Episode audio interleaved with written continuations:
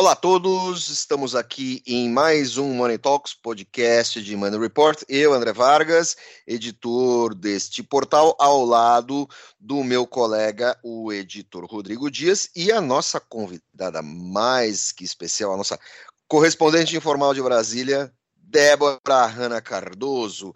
E dessa vez nós vamos falar como Pink Cérebro Vamos falar, vamos tentar conquistar o mundo, tentar conquistar os nossos ouvintes, falando do que de mais relevante aconteceu no Brasil e no mundo esta semana, pelo menos para que supomos ser os ouvintes de Money Report. Vamos começar por um por uma tese, uma tese que se que se constitui, que se mostra talvez definitivamente verdade, com a questão dos extremos climáticos. Brasil com ondas de frio, Uruguai com uma seca terrível, Argentina com prejuízos nas suas colheitas, enquanto o hemisfério norte sofrendo com incêndios bárbaros que exigem esforços internacionais para serem contidos. Para quem achava que toda essa conversa de, de alterações climáticas e de aquecimento global, que tudo isso era bobagem, está aí a prova, certo? A prova avassaladora, porque está tudo acontecendo meio que ao mesmo tempo, uh, e isso está exaurindo os recursos econômicos dos países. A prova de que os extremos climáticos, mais do que a tese do aquecimento global, os extremos climáticos estão acontecendo cada vez com mais frequência e dessa vez encavalou tudo. Rodrigo, você que pesquisou o assunto. Olha, o... a gente vem, vem vendo bastante é, desde desde esse ano a gente pode considerar São Sebastião, os eventos São Sebastião, litoral norte de São Paulo, um dos pontos, um dos picos desses desses é, eventos catastróficos oriundos da, do aquecimento global, André? Você acha que é, a gente pode considerar a partir de quando essa, essa virada aí no clima é, que os nobres os afegãos médios é, podem, podem sentir na pele? Cara, assim, não dá para você ter um ponto de virada. Você não tem, não tem um ponto de virada. Os eventos são cumulativos e eles se aproximam, eles acontecem cada vez com mais frequência. E você tem uma outra, uh, uh, uh, um outro aspecto. Cada vez mais a mídia e a população estão, estão mais atentos para isso. Nós te, eh, existem catástrofes climáticas de tempos em tempos. Perfeito. Agora elas estão se aproximando e estão aumentando de intensidade e aumentando a sua frequência. Eu estava ouvindo uma palestra do Amir Klink. Não sei se vocês lembram quem é o Amir Klink, o sujeito que nos o navegador que nos anos 80 atravessou o Oceano Atlântico, Atlântico Sul remando e pegando carona nas marés. Ele virou uma celebridade. Tem um livro muito, teve um livro é, conta a sua jornada, um livro foi um best-seller nos anos 80, um livro legal. E ele é um, um, um navegador muito experiente. E o Amir Klink já diz que tudo mudou. A filha dele fez uma travessia do Atlântico. Ele contou que estava preocupadíssimo porque a frequência das tempestades, a frequência dos eventos climáticos uh, está cada vez mais intensa e isso atrapalha a navegação, fica tudo mais difícil. Ele falou assim que ele a, a travessia que ele fez de barco a remo nos anos 80, ela seria muito mais complicada hoje. E o Amir Klink é um sujeito conhecido por, ser um sujeito que trabalha com a, a, a, busca do risco zero, do erro zero. O risco não, o risco existe, mas ele é um cara que é um mestre do planejamento estratégico de de navegação e ele diz que é cada vez mais difícil. E ele defende até mesmo que o design dos navios mude para poder suportar é, é, um mar cada vez mais bravio, coisa que não existia até alguns anos. Não vou nem entrar nesse mérito, ah, se estamos na era, no antropoceno, não estamos, tudo isso é devido à ação do homem e tal. É, talvez a ação, é, é, muito provável que a ação do homem tenha acelerado esses processos. Eu não sou climatologista, não sou, não tenho esses dados aqui na mão, mas a ação do homem acelerou isso e nós temos que aprender a conviver com isso. Por um lado, temos que minimizar esses riscos, certo? E quando eu falo aprender a conviver, é não, é, não estabelecer ocupação humana em áreas perigosas. Foi o que aconteceu em São Sebastião, é o que acontece nos deslizamentos de morro, foi o que aconteceu naquela tragédia faz uns 10 anos na região de Petrópolis, Teresópolis, no Rio de Janeiro. Morreu um monte de gente, tem corpo até hoje que não foi encontrado. Então é tudo isso. Agora, você tem outras questões, eh, nós falamos disso, da questão do frio no Brasil. Brasília chegou a fazer sensação térmica de zero grau, não é, Débora? Conte como é que foi essa noite. É assim, né? Eu, eu sou bem habituada ao frio, né? Mas eu não sofri tanto. Mas a galera já estava usando cachecol, bota. A galera estava preparada para ir para gramado aqui. Aí perguntaram, mas você não tá com frio? Eu falei, não, gente, não. Mas, mas de noite, eu, de noite mesmo, assim, fez um bom friozinho, assim, bom para dormir. E aí eu coloquei duas cobertas, fiquei muito feliz com isso. Mas, mas a galera tá tipo, meu Deus, tá muito frio aqui em Brasília, pro brasiliense, porque para quem para quem faltou aula de geografia, vamos lá, vamos começar do básico, Vargas. Brasília fica no centro-oeste. Brasília é um aquele calor de Goiás, entendeu? Brasília faz muito calor e tem um problema aqui, o frio, nesse período, que é o período da seca. Então, Brasília fica mais de 100 dias sem chover. Então, fica um clima seco e frio, o que piora a sensação térmica. Você fica com o lábio rachado, uma, uma desgraça. Então, é, é, aqui a, a galera tem um hábito a gente até fez até uma piada lá, na, lá na, no meu trabalho, que era assim, é, a, a, garrafa d'água está para o brasiliense como o chimarrão está para o gaúcho, entendeu? Porque o galera aqui, todo mundo anda com garrafa d'água, por causa que é muito seco, e se esses picos climáticos continuarem e tudo mais, eu imagino que a situação aqui em Brasília piore. Primeiro porque, é, para quem também não sabe, o pulmão de Brasília é o Lago Paranoá. Sem ele é insalubre morar aqui.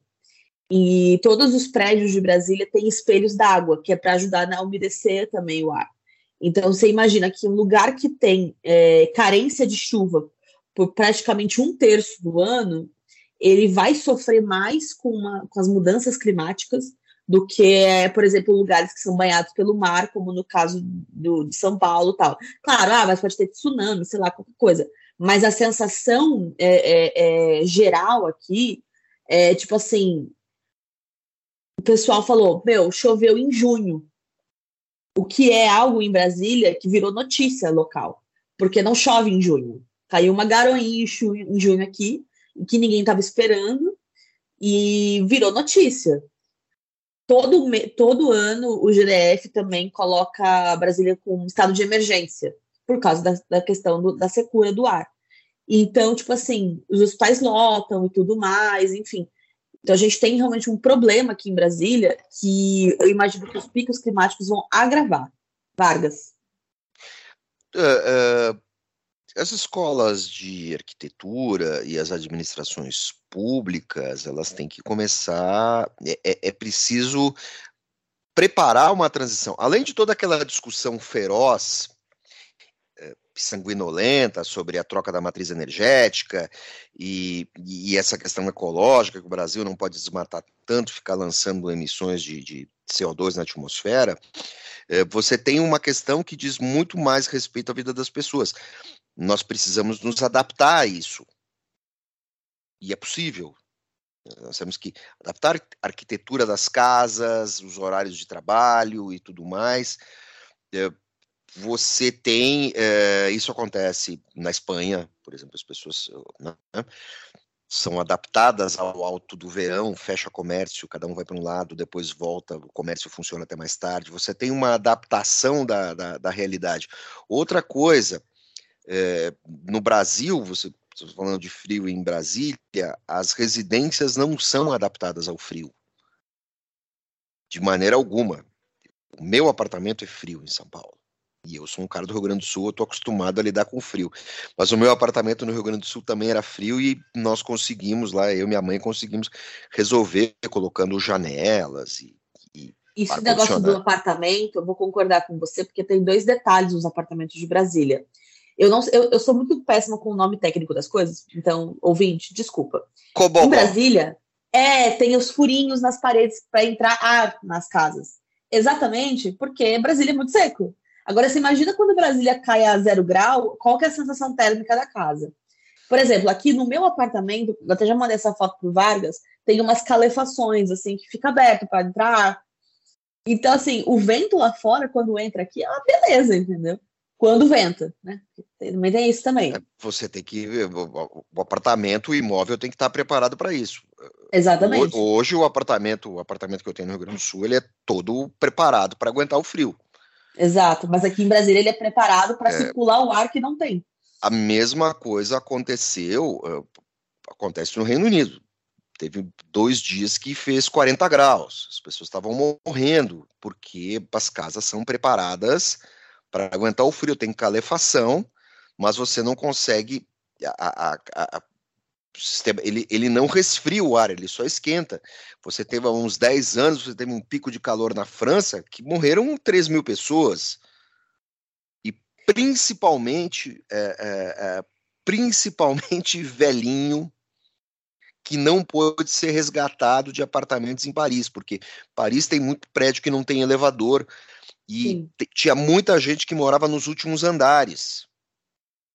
E, e, e, são aquelas escadas circulares muito estreitas, os, os, socorristas não conseguiam nem subir com a maca.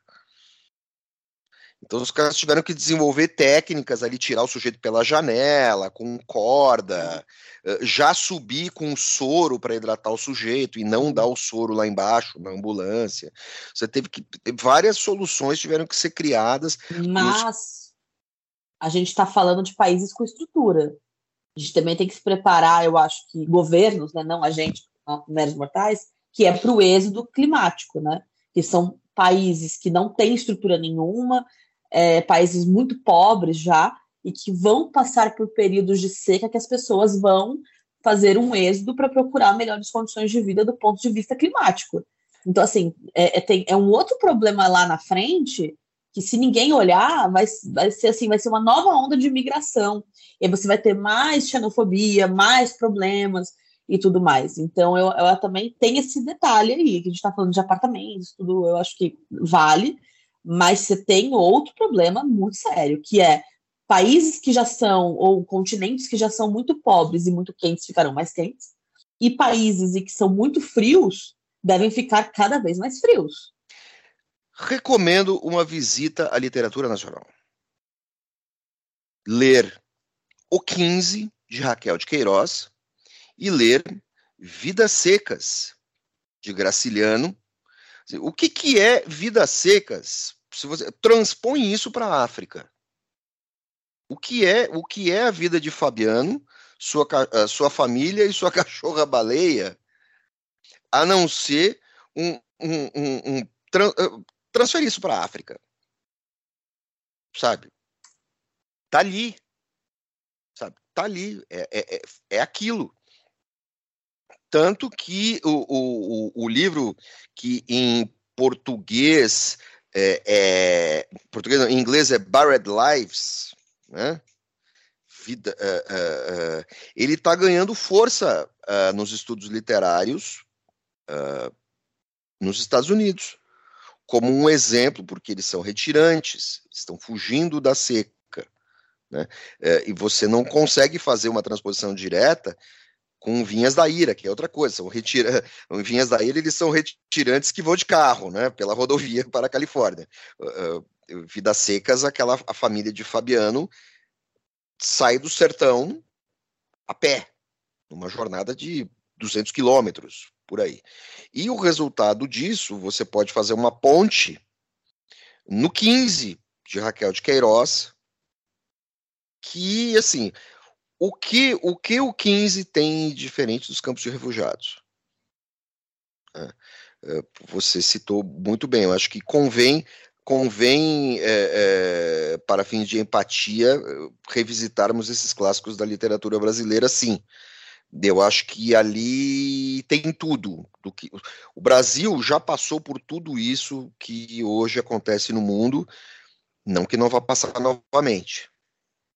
Agora, é, é, é, os exemplos estão aí, eles sobram, e, e os governos precisam criar estruturas, né, para poder lidar com essas uh, diferenças.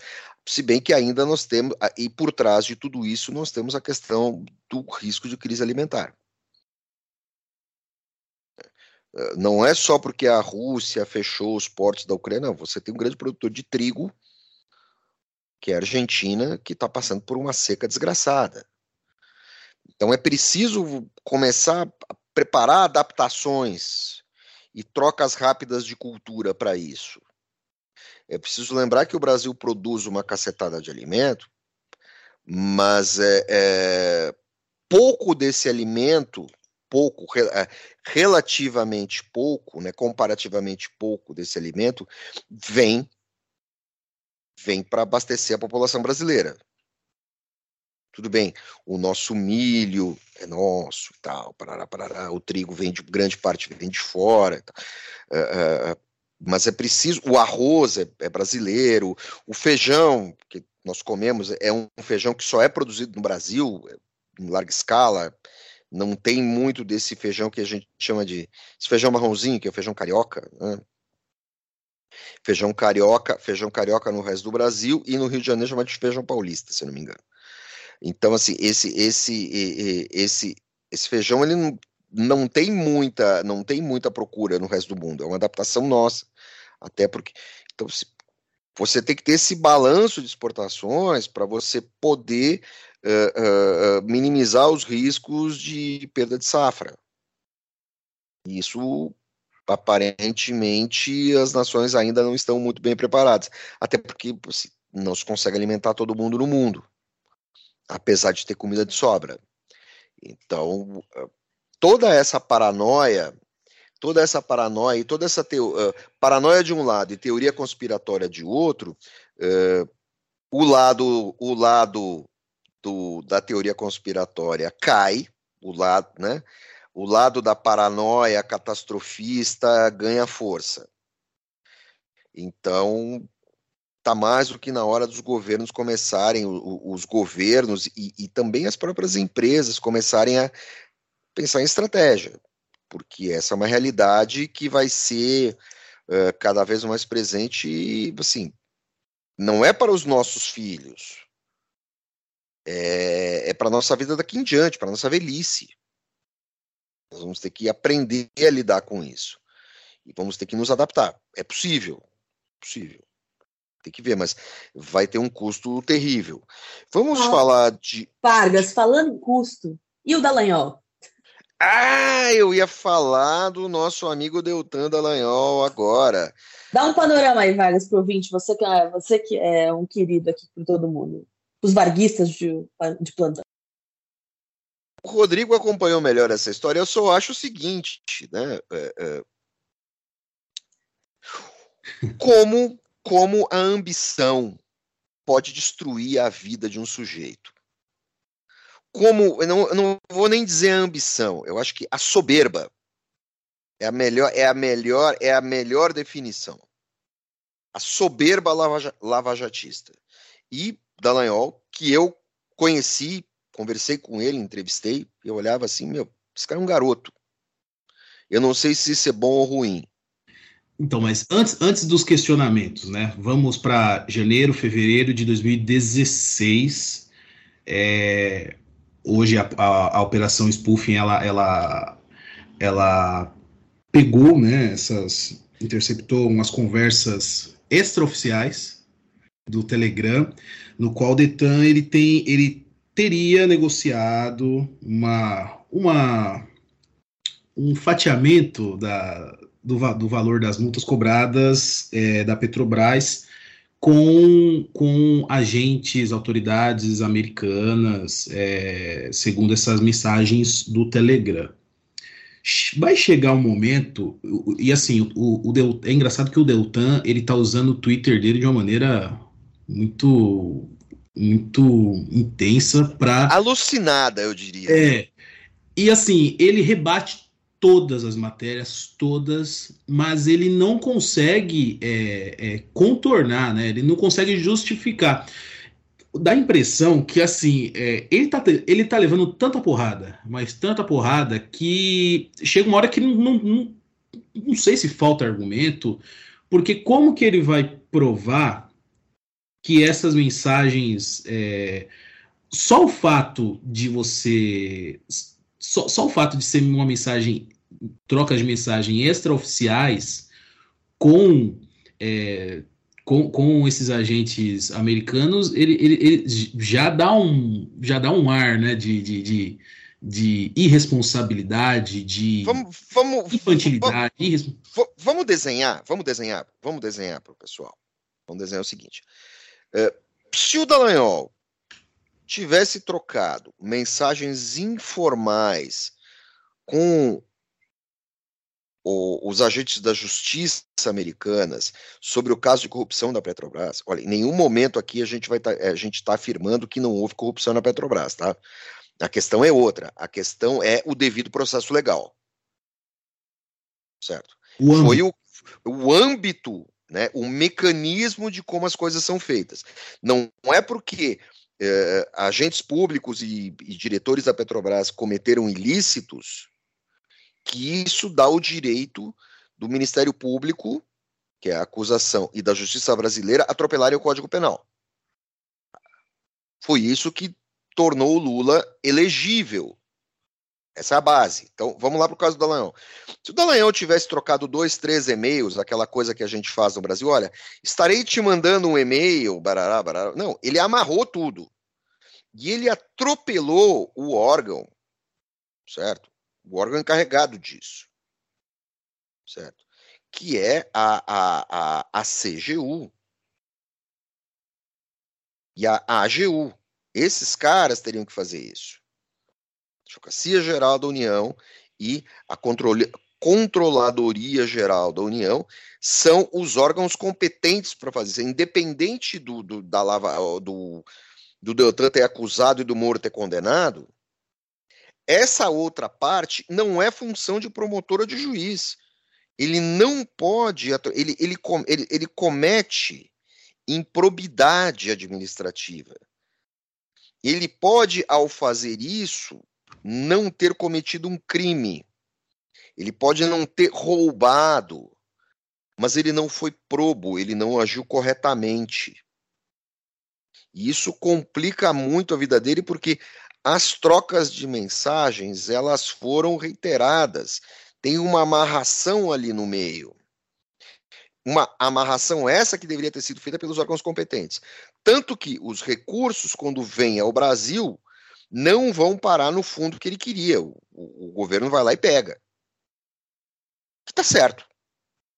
Tá certo. E, e, e, isso mostra um pouco da, da, do modus operandi dele, né? É, não só nessa fase, em outras fases da Lava Jato, ele conduziu de uma maneira não protocolar.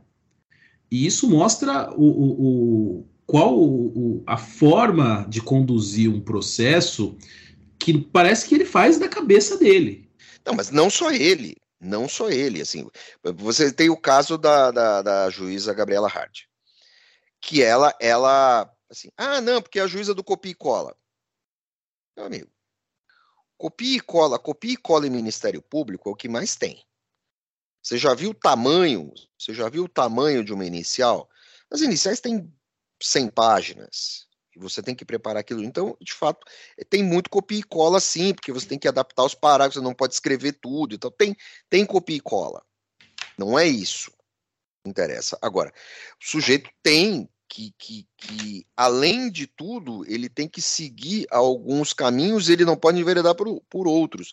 Nesse, nesse aspecto, é, ele e o Moro, né, o, Moro, o Moro não, o juiz que julga não pode combinar, não pode combinar com o promotor que acusa. Então você tem toda essa confusão criada é, pela certeza que esses caras tinham. Eu não vou arriscar dizer nada pior, de que eles estavam fazendo o correto e não fizeram, e agora vão ser, podem ser punidos. Tanto que em, Brasília, o próprio Moro hoje é considerado um cadáver político. Eu acho um, um certo exagero, acho um belo exagero isso. Ele até pode perder o mandato dele, mas não acho que Moro seja um cadáver político. Dizer que o Moro vai se tornar um cadáver político uh, porque perdeu seu mandato? Não, perder o mandato já é grave. O Dallagnol já perdeu dele. O Bolsonaro está inelegível, por exemplo, por outras por outras questões. A, não é por causa disso que eles são cadáveres políticos. Eles não são. Nesse momento, esses três caras vão dizer que são vítimas de um sistema desonesto, tal, parará, parará. E aí, dependendo do que falarem, até podem ser processados por isso.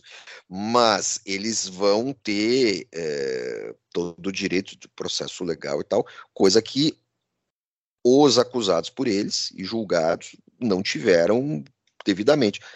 A resposta, o resultado está aí. Débora. Bom, já que a gente tocou no assunto Brasília, vamos falar um pouco do Sérgio Moro Dallagnol, né? O Dallagnol, desde quando ele assumiu, né, como deputado e tudo mais, ele tinha, e era no, um pouco notável isso, assim, que ele, na cabecinha dele, ele tinha certeza de que ele estaria fazendo certo. Eu acho que ele tem, na, eu não sei, enfim, qual é a literatura do Dallagnol na vida, mas na cabeça dele ele é um herói. Ele, ele lutou contra a corrupção e ele vende esse discurso. É, quando ele cai, é, eu lembro que eu tive uma conversa com o senador e ele me disse assim: perder o mandato em três meses é, é um golpe muito grande na moral de qualquer um. É, e aí, ao mesmo tempo, quando você conversava com outros deputados e tudo mais, não havia uma comoção pelo Moro, houve pelo Dallagnol. Por quê? É, claro, você teve aquela movimentação do PL e tudo mais, para aparecer ali, né, quase como uma solidariedade, mais por causa do Alexandre de Moraes do que pelo Dallagnol. O lance ali, aquela movimentação que a, que, que teve até a, a mulher do, do Moro, a, a Janja Moro, e, e, e tudo mais, é, eles. Rosângela Moro. A Janja Moro, gente. É verdade. É, é, e tudo mais, que lotou o Salão Verde, era muito mais porque foi uma decisão do TSE que tem o Alexandre de Moraes e que seria novamente um golpe na política, e eu fiz aspas na tela, do que necessariamente a, o Moro, o Moro não, o Dallagnol. No caso do Moro, a gente tem uma outra questão. O Moro, ele abre a boca para falar do plenário, ele é atacado. É, é assim, o, o, pessoal do PT ataca ele, né? É, e você também tem uma galera da, da oposição e do Centrão que também torce o nariz para ele. Porque ali dentro é como se você eu vou dar um exemplo meio, meio, meio, meio idiota, mas eu acho que o ouvinte vai entender. É como se você fosse um policial que prendeu um monte de gente. Você prendeu um monte de gente. E aí, no final, você vai preso porque você prendeu. Então, tipo assim, você não vai ser amigo de ninguém, tá entendendo? Sabe? Tipo, a galera não, não, não tem uma. não confia no Moro. O, eu acho que a única pessoa ali que acredita no Moro, pelo menos é o que parece, é a presidente nacional do Podemos, a Renata Abreu. Ela, de fato, ela é bem lavajatista e tal. Você tem o Girão, que também é bem lavajatista. Você tem uma galera que é, que, que compactua com isso. Mas, por exemplo, você tinha o Álvaro Dias, que era um aliado do Moro, que lançou ele e tudo mais. Hoje em dia não é mais, porque o Moro, se, se a gente falava antes que o Dória queimava todas as pontes que ele atravessava, no caso do Moro, ele nem atravessa a ponte e taca fogo, entendeu? Então, tipo assim, ele fica lá no, olhando para o abismo e pensando, e agora? O que, que eu faço? Então, você não tem uma articulação em volta do Moro, você não tem uma. Assim, se o Moro cair, não acho que vai, vai ter um velório do Congresso, tá? Eu acho que muita gente ali, inclusive, deve torcer para a queda do Moro. Eu, eu lembro que, que, teve um evento que eu fui da frente parlamentar do, acho que era do empreendedorismo, ou era, enfim, qualquer frente parlamentar que existe em Brasília, porque você que não sabe, ouvinte, aqui em Brasília todo dia nasce uma frente parlamentar de alguma coisa. Nossa Senhora, eu não aguento mais. E eles e, e, o Moro apareceu nesse evento, acho que era frente parlamentar do comércio, alguma coisa assim. E ele apareceu nesse evento. Eu estava com outros jornalistas e eu perguntei: alguém tem alguma coisa para falar com o Moro, gente? Aí alguém me disse: claro que não. Porque, tipo, aqui ele não é ninguém. E eu falei: não, justo, mas vai que tem alguma pauta aí que tá, a gente meio que conversa ali, né, gente, dos outros veículos. Então, tipo, o Moro, do jeito que ele chegou, ele sentou e, ficou quieto, falou com uma pessoa ou duas, mas também você não teve uma recepção calorosa no evento, sabe? você percebe que tem de fato uma desconfiança, um sentimento de tipo, você só tá aqui porque você, tipo, você só tá aqui, parceiro, sabe? Tipo, se coloca no seu lugar. Você não, tipo assim, existe um baixo clero em Brasília, né? O, o Moro, ele é o menos um clero, entendeu? No caso, ele tá abaixo do baixo clero para muitos aqui. Não porque ele não seja importante, mas porque ele é a pessoa não grata. Vargas. Agora, não existe, existe um baixo clero no Senado? Existe, existe. Existe um baixo clero no Senado, é, que é tipo assim, tem alguns senadores que, que vou dar um exemplo, tá? Jordano, que, for, que era suplente do Coronel Olímpio, Major Olímpio. Desculpa, gente, eu erro patentes também. É, do Major Olímpio. Tipo, ele é irrelevante, entendeu? Tipo, ele não é chamado para tipo, projetos de lei, ele não faz parte dos, das grandes articulações políticas, ele não é um cara chamado para resolver problema. Outro baixo clero que, que tinha ou que ainda tem, né? O próprio Eduardo Girão, né? Que hoje em dia é o único senador que o novo tem na vida. Por quê? Porque ele, ele é, ele é uma, uma figura folclórica e tal, mas ele não é alguém que, que, que está no, dentro das grandes decisões. O, o, Senado, que é diferente de, de, da Câmara, todo mundo é alguma coisa, né? Ex-ministro, é, na Câmara também tem seus ex-ministros, mas lá no Senado você tinha ex-presidente, você tem. Todo mundo é um, é um candidato ao governo do seu estado, enfim, é, é uma casa cheia de celebridades, é tipo o Big Brother. Então, é, é, quando você olha esse, cenário, você tem que localizar quem, quem de fato não importa. Talvez nas suas regiões eles importem, mas nas grandes decisões de Brasília, por exemplo, um cara do alto clero, Eduardo Braga, né, que hoje é relator da reforma tributária. Um texto desse só vai ser entregue para alguém que seja muito competente, alguém que tenha articulação, alguém que saiba negociar, alguém que, que, que entende o que está fazendo. Você não vai entregar um texto desse pro, sei lá, pro, pro Jordano, vai, vou usar ele de novo como exemplo. Não vai.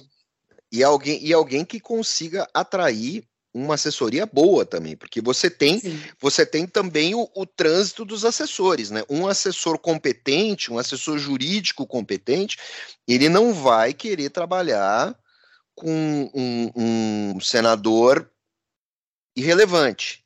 Sim. Vou dar um exemplo: um gabinete que sempre tem, é, acho que talvez seja um dos mais bem, mais bem assessorados do Senado, que é o do Renan Calheiros. O Renan Calheiros tem um, gabinete dele é, é, muito bom. Quem, inclusive, já, já foi trabalhou no gabinete dele na assessoria jurídica é o nosso querido presidente do TCU, o Bruno Dantas. Bruno Dantas, que, quem, quem botou ele na, na vida foi o Renan Calheiros. Então, assim, é, é, você tem uma galera que é muito competente dentro do, do, legislativo e tal. E quanto mais incrível esse pessoa é, mais ele vai ser chamado pelos gabinetes que importam. Podemos dizer que o Senado é um, é um black label, não é? É mais ou menos isso. O Senado é um black label, gold label, gold label. É, eu costumo comparar com o Big Brother e a Fazenda. Câmara é a Fazenda, com certeza. Subcelebridade, baixaria, memes, sem compromisso com, com muitas coisas. É maravilhoso. Eu adoro a Câmara. E o Senado é mais aquela coisa global, sabe? Tipo assim, altos patrocínios, celebridades a mil, sabe? Todo mundo quer participar. E, e aquela coisa, a Câmara trabalha, trabalha, trabalha, trabalha, e entrega tudo prontinho para o Senado que puxa a caneta vermelha e sai reescrevendo tudo. E Exatamente. entrega, e entrega, e entrega a resenha até mais bem editada. Depende, já, já saiu muito jabuti do Senado. Mas é, o Senado, é que assim, a Câmara, ela é a casa iniciadora, né? Então, a obrigação da Câmara é, é você organizar o projeto, entregar um projeto, um esqueleto, que o Senado vai revisar, né? Que é a casa revisora, para aprimorar, acrescentar, tirar coisa, negociar, porque depois que saem os interesses da população, entre os interesses do Estado. Por quê? Porque não adianta você ter os interesses da população atendidos se para os estados fica inviável. Então, tipo assim, de onde vai sair o dinheiro para fazer tal coisa? É, os governos estaduais, como é que estão? Não sei o que, não sei o que. Os senadores têm um, um, um diálogo muito aberto com os governos estaduais, porque eles são a casa dos estados, né? É, é, já a Câmara não, a Câmara é outra pegada, entendeu? A Câmara é sociedade civil, sabe? Sindicato, é loucura. Vai lá, vai. É, falando em fechar, Só para a gente fechar essa, essa, essa, o caso Deltan, é, a gente pode dizer que quem esperava que a partir do momento da cassação do Deltan ele virasse um Marte, virasse um, um, um, um agente político ovacionado, um Bolsonaro 2 aí, o sistema ele tá mais do que, já demonstrou mais do que devia que não vai sossegar enquanto tirar toda a, a dignidade do, do senhor Delanhol, né? Eu concordo e digo mais, assim, eu acho que tem uma, uma, um lance que é o Deltan e o, e o Moro, eles são responsáveis por fazer uma pessoa que metade do país não queria que voltasse, que é o Lula. Então, tipo assim, para os bolsonaristas, eu acredito que lá não, não, nunca ouvi nada, mas assim, a culpa, a culpa do Lula estar tá onde ele está agora é culpa também do Moro e do Deltan. Então, assim, para a esquerda e para a direita, a esquerda porque perseguiu o Lula e toda aquela história, o Marte, o Lula e tal, e para a direita é do tipo assim, o Lula voltou por culpa de vocês. Então, acho que meio que rola um lance assim do tipo ódio pela Lava Jato. É. Sabe? O amor voltou, né? Nossa, o amor venceu demais, né? Meus caros, já que nós falamos aí de Câmara, falamos de Senado, falamos de judiciário, vamos falar de executivo. Do senhor Lula, dos seus acertos invisíveis e dos seus erros visíveis, das suas mancadas visíveis. Essa semana, eh, abordamos aqui em Monday Report o seguinte: a questão da exploração de petróleo no Amapá. O Ibama bateu o pé, ah, o Ibama bateu o pé. Peraí, vamos dar um corte aqui. 30, 39, 39, pouco.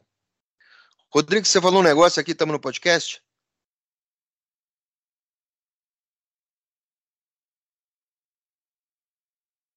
Ah, você respondeu para para Lorena, aquela Ah, tá, não, não, não, eu achei que você estava falando comigo. Tipo, não, pode no podcast. Não, tudo bem, tudo bem. Pode retomar, pode retomar. Não, não, não, tá bom, tá bom, tá bom. bom. É, essa semana, como, como abordamos em Money Report, essa semana nós mostramos acertos invisíveis de Lula. E um acerto que tem visibilidade proposital. Lula bateu o pé porque queria exploração de petróleo eh, no litoral do Amapá, e, e o Ibama deu contra, abriu-se uma crise criada pelo próprio governo, como é típico no Brasil, o governo cria suas próprias crises. E o Ibama disse que não ia retornar, a Marina Silva bateu o pé criou-se uma celeuma e de repente o assunto morreu e eis que, se não quando, a Petrobras faz dois anúncios. Que iria explorar petróleo em águas profundas no litoral potiguar, porque já havia um poço lá interessante, que estava uh, tinha sido perfurado em 2013 e em 2015 a viabilidade econômica já estava dada E existe uma estrutura da Petrobras uh, no Rio Grande do Norte e que aquilo ia ser dinamizado. Outra questão é que a Petrobras iria estudava voltar à África. E aí eu fui buscar algumas coisas que eu escrevi no passado. Para a Petrobras é mais fácil furar petróleo na África em acordo com os angolanos, com quem o Brasil mantém boas relações, com o pessoal da Namíbia, com quem o Brasil manteve ótimas relações no governo Lula, e com outros países, como a Nigéria e até mesmo Guiné Equatorial, que foi uma colônia da Espanha, que é um país que tem lá uma ditadura complicada. Por quê? Porque geológica, tecnicamente, é como perfurar no Brasil geologicamente é idêntico. Você vai ter dificuldade de infraestrutura, porque são países pobres e tal, parará, parará. Falta mão de obra, mas assim, a indústria de petróleo interna é, é, ela é global, então você traz gente de fora, e isso pode ser lucrativo, e lá tem pré-sal também. Perfeito. E com isso, o governo tira da pauta essa questão delicada da exploração na foz do rio Amazonas que tem, tinha tudo, tem tudo para ser uma bomba, uma bomba relógio. Tem tudo para ser um problema ecológico. O governo criaria um problema ecológico para si, justamente quando se apresenta como o grande protagonista do verde na Amazônia e tal. Ia ser uma barberagem tremenda. Tremenda. Assim, se tivesse qualquer vazamento, não ia ter como conter.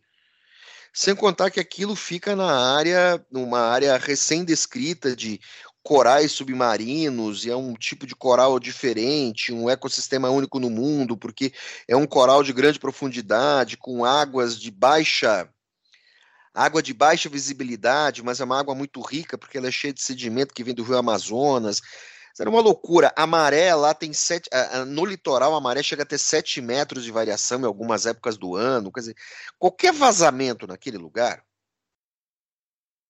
Assim, os barcos de auxílio iam demorar 40 horas para chegar no ponto, porque os barcos ficariam sediados.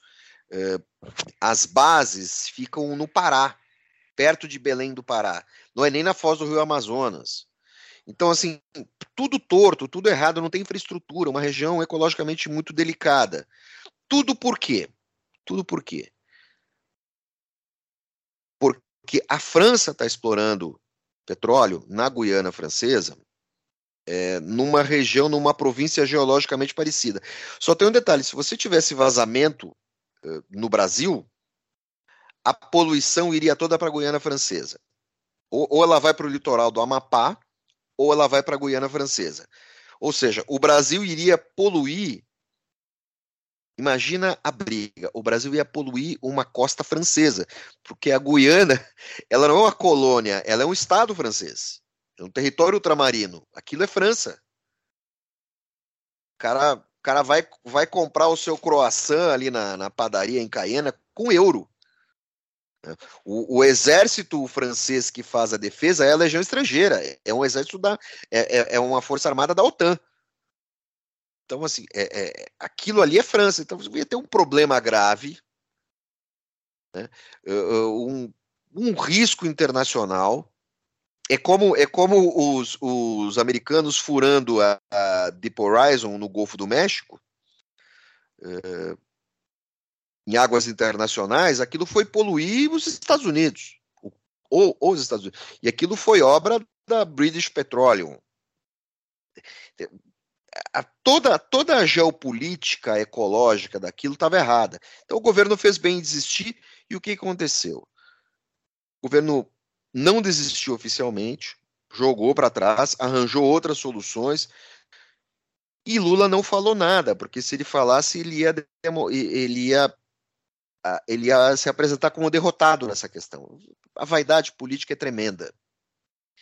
Ao mesmo tempo, Lula foi para a reunião CELAC União Europeia, uh, buscando investimentos e, e, fazendo uma boa apresentação, afirmando uh, com propriedade que o eixo, por causa da instabilidade no leste europeu, as atenções da Europa Ocidental deveriam se voltar para a América, para a América Latina e Caribe, como parceiros econômicos mais estáveis, inclusive citando indiretamente aqueles países autoritários, Hungria e tudo mais. Você tem Bielorrússia, Hungria, Rússia, você tem uh, um monte de maluco de direita e de esquerda na Ucrânia.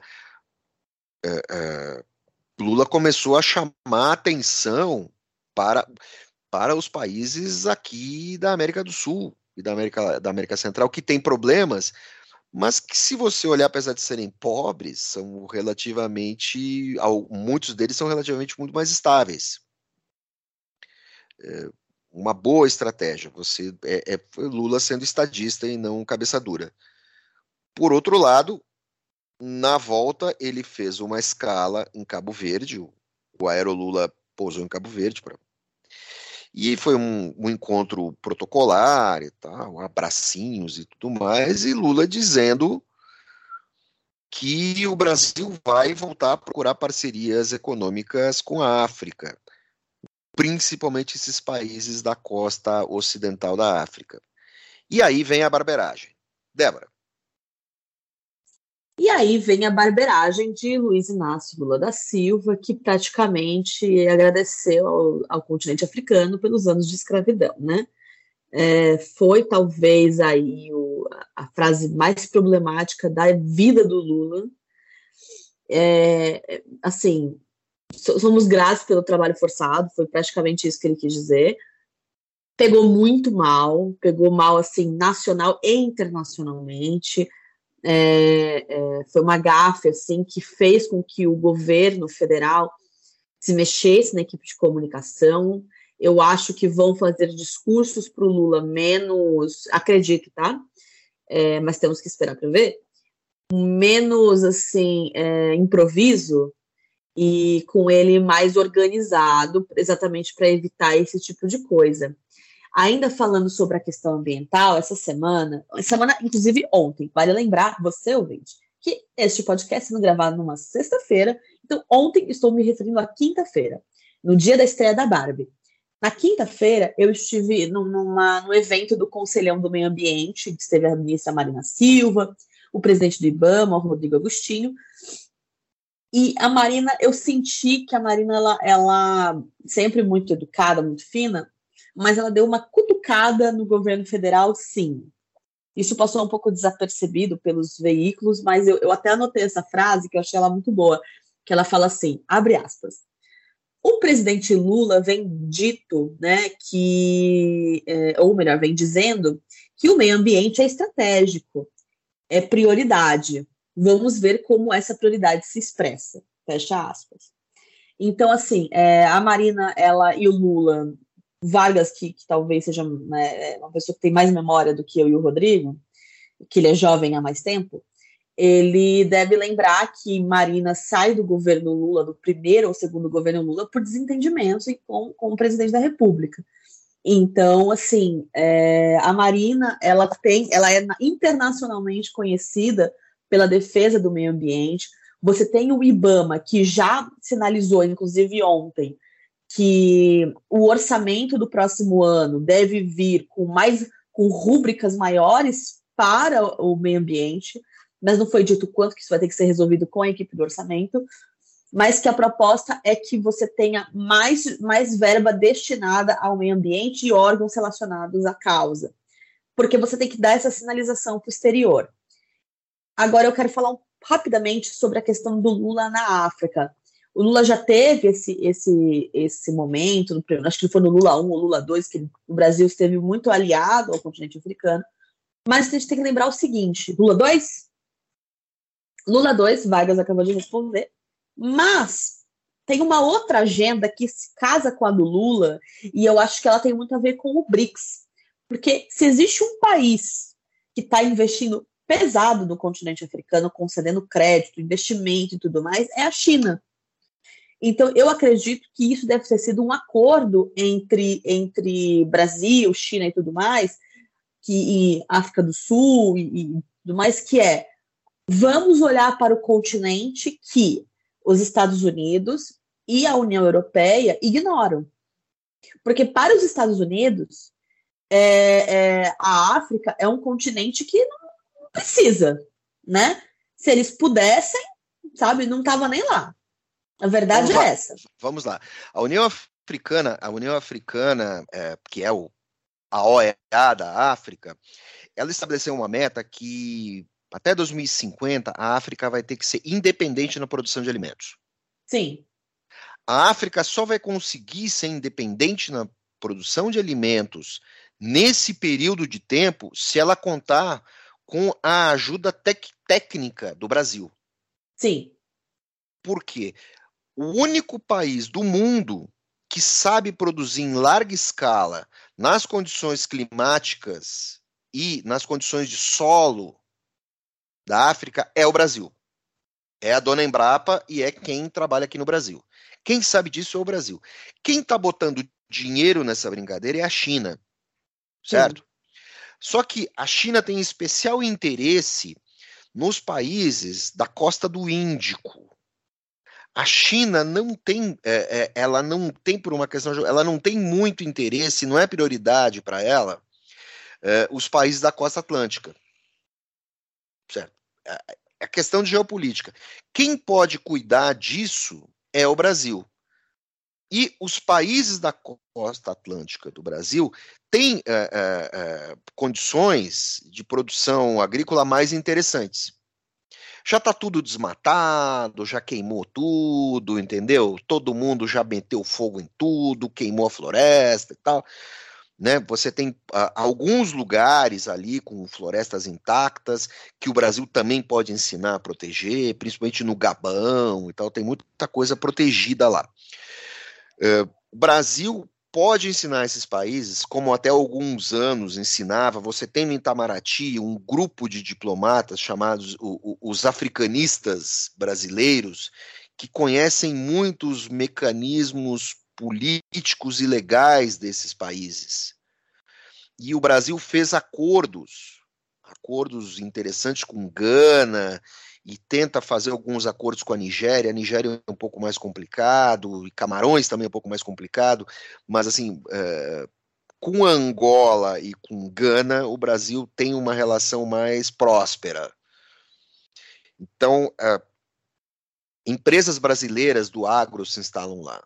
Havia, há, há, uns 10 anos, teve uma empresa gaúcha que queria ir para Gana produzir arroz. E o governo de Gana falou: arroz não nos interessa.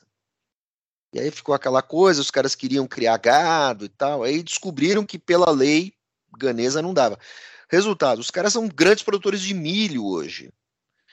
E ajudaram a criar cooperativas interessantes em Gana. Então eles nem se tornaram donos de terra, porque a lei de Gana não permite, porque as terras têm um sistema meio tribal misto. Então as empresas brasileiras se instalam lá com tecnologia e administram cooperativas e lucram com isso, e são financiadas pelo governo ganês. Tá? É uma coisa interessante. É, é um, um comunismo capitalista ali que os caras instalaram, e isso criou ali uma rede virtuosa nesses países. Então, assim, o Brasil tem condições de fazer isso melhor que os chineses, certo? E melhor do que, sul, que os sul-africanos, que tem outros problemas, tem problemas com água e tal. Né? Sul-africanos não têm uma relação muito positiva, a classe empresarial sul-africana não tem uma relação muito positiva com Angola, por causa de guerra e tudo mais. Então o Brasil consegue entrar ali no fazer um meio-campo muito simpático e, e, junto com tudo isso, o Brasil também se aproxima um pouco de Moçambique, se bem que Moçambique é um cercadinho muito chinês historicamente. Então, assim, é, os países africanos eles não vão ser importantes para o Brasil é, como é uma China, como os Estados Unidos, mas são mercados que estão sendo abertos e isso não pode ser ignorado. Achar que tem que ser. Uh, governo, o governo, o, o, governo PT e o Lula, eles causaram muito dissabor aos diplomatas brasileiros quando o Lula falou que cada diplomata, cada embaixador tinha que ser um caixeiro viajante. O pessoal ficou, sabe, subiu no sapatinho e ficou ofendido. Mas em algum, em algum nível isso, isso funcionou e o Brasil conseguiu abrir algumas frentes de negócio e isso é promissor. Não dá para você falar em extremo climático, em abastecimento de alimento, sem botar a África nessa conta, sem tornar a África um continente, a África subsaariana, um lugar produtivo e economicamente viável. Essa é essa é a história da África. Apesar das grande barbaridade que o Lula falou uh, no seu discurso. E não dá nem para dizer que foi um erro de tradução, porque afinal Cabo, Cabo Verde fala português, né?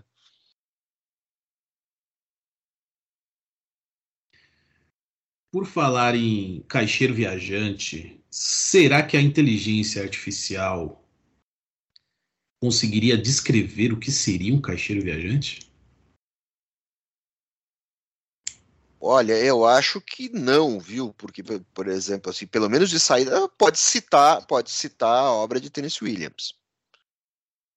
Mas eu duvido, eu duvido que os programadores de inteligência artificial saibam o que é um caixeiro viajante.